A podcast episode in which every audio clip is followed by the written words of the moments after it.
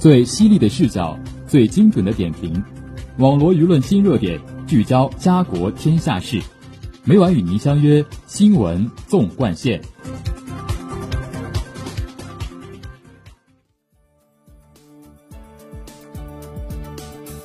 新闻每天发生，视角各有不同。欢迎收听今天的新闻纵贯线，与我一起聊新闻，说天下。我是今天的主播王玉龙。今天由我为大家带来经济新闻板块。下面就让我们聚焦今天的第一条资讯。为进一步提高外资投资 A 股的便利性，证监会正在研究制定外资适用特定短线交易制度的两项政策，即允许符合条件的境外公募基金参照境内公募基金按产品计算持有证券数量，豁免香港中央结算有限公司适用特定短线交易制度。相关思路和措施已基本明确，正在履行相关程序，条件成熟时将依法公布实施。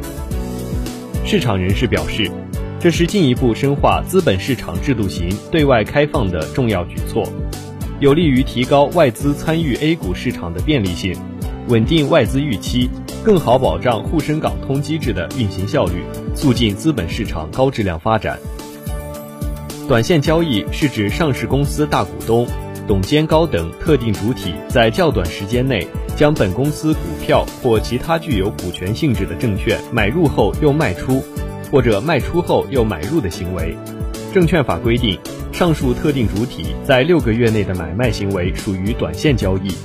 同时，证券法授权证监会可以规定豁免情形。从监管实践看，为支持和鼓励中长期机构投资者发展。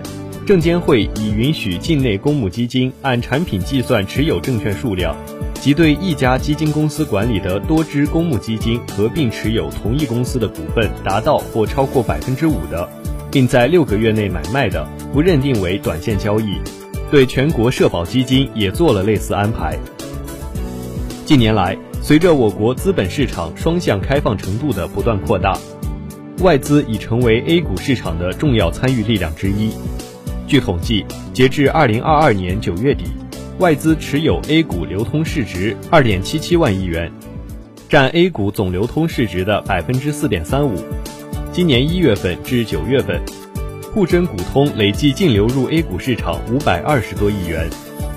在沪深港通机制下，外资一般通过香港中央结算有限公司进入 A 股市场，香港中央结算有限公司作为名义持有人。并不实际参与交易，同时，境外公募基金管理人在内部控制、治理结构、投资管理模式等方面与境内公募基金管理人并无本质差别。据记者了解，经深入研究并广泛听取市场各方意见建议，证监会依据证券法授权，拟明确外资适用特定短线交易规则。南开大学金融发展研究院院长田立辉在接受证券日报记者采访时表示，明确外资适用特定短线交易规则，是提升我国资本市场国际化的有关举措，能够便利外资投资 A 股，提升 A 股活跃度，推进相关制度与国际接轨。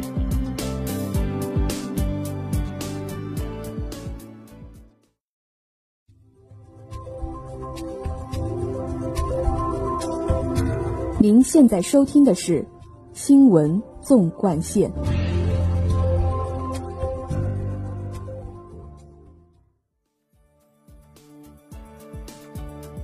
下面请听第二条资讯。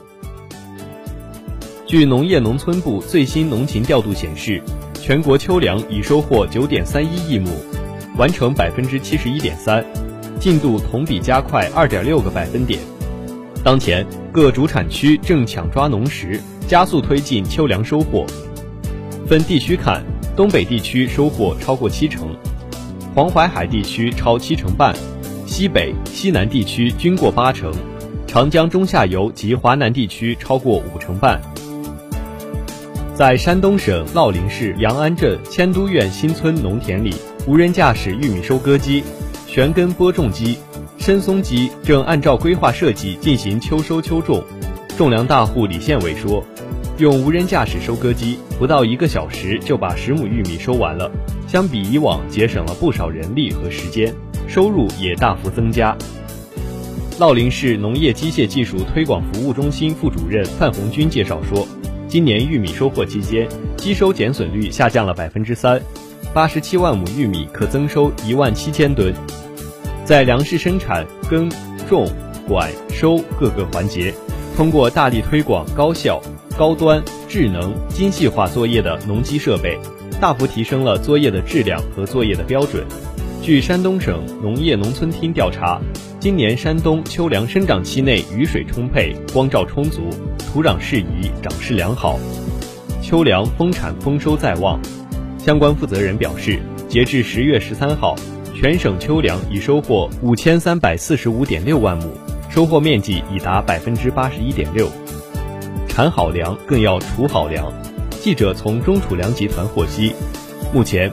江苏、安徽两省已率先启动2022年秋粮最低收购价收购。中储粮集团公司购销计划部副部长范军介绍说，中储粮联合有关单位已准备两千两百多个收储库点，五千七百多万吨仓容，确保有仓等粮、有人收粮、有钱买粮。当前，秋粮收购正由南向北陆续展开。国家粮食和物资储备局新闻发言人秦玉云表示，随着秋粮收获进度不断加快，新季秋粮正在陆续上市。据调度，目前主产区普通品种三等中晚稻收购价格基本在一点二九元一斤上下，与往年价格大体相当。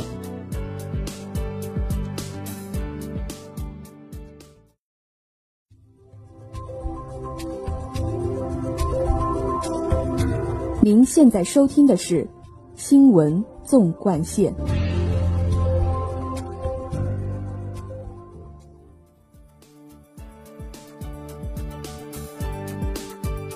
下面请听第三条资讯。据市场监管总局统计，十年来，我国市场主体数量年平均增幅达百分之十二，民营企业数量翻了两番，在企业总量中占比超过九成。外商投资企业数量增幅超过百分之五十。据悉，二零二零年以来，通过千方百计为市场主体解决困难，保市场主体取得明显成效，经济展现更大韧性。持续增长的个体工商户为稳增长、稳就业提供重要支撑。二零二二年一月至八月，全国新设个体工商户一千三百五十九点一万户，保持同比百分之六的增长。同时，个体工商户也是百姓生活最直接的服务者。截至二零二二年八月底，登记在册个体工商户第三产业占比近九成。微商、电商、网络直播等新个体经济降低了创业就业成本，带动了多样化的自主就业、分时就业，更好地发挥了个体技能优势，成为个体经营者融入经济网络的功能节点。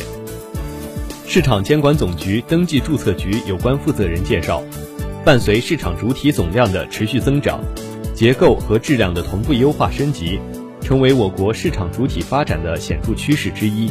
四新经济企业增速高于同期企业总体增长水平，成为市场经济的新增长点。节目的最后，让我们来关注一下明后两天的天气情况。明天是十月二十六号，星期三。阴十六至二十二摄氏度，后天是十月二十七号，星期四，中雨十七至十九摄氏度。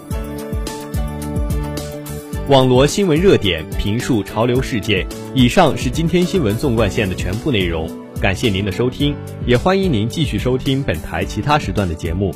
再见。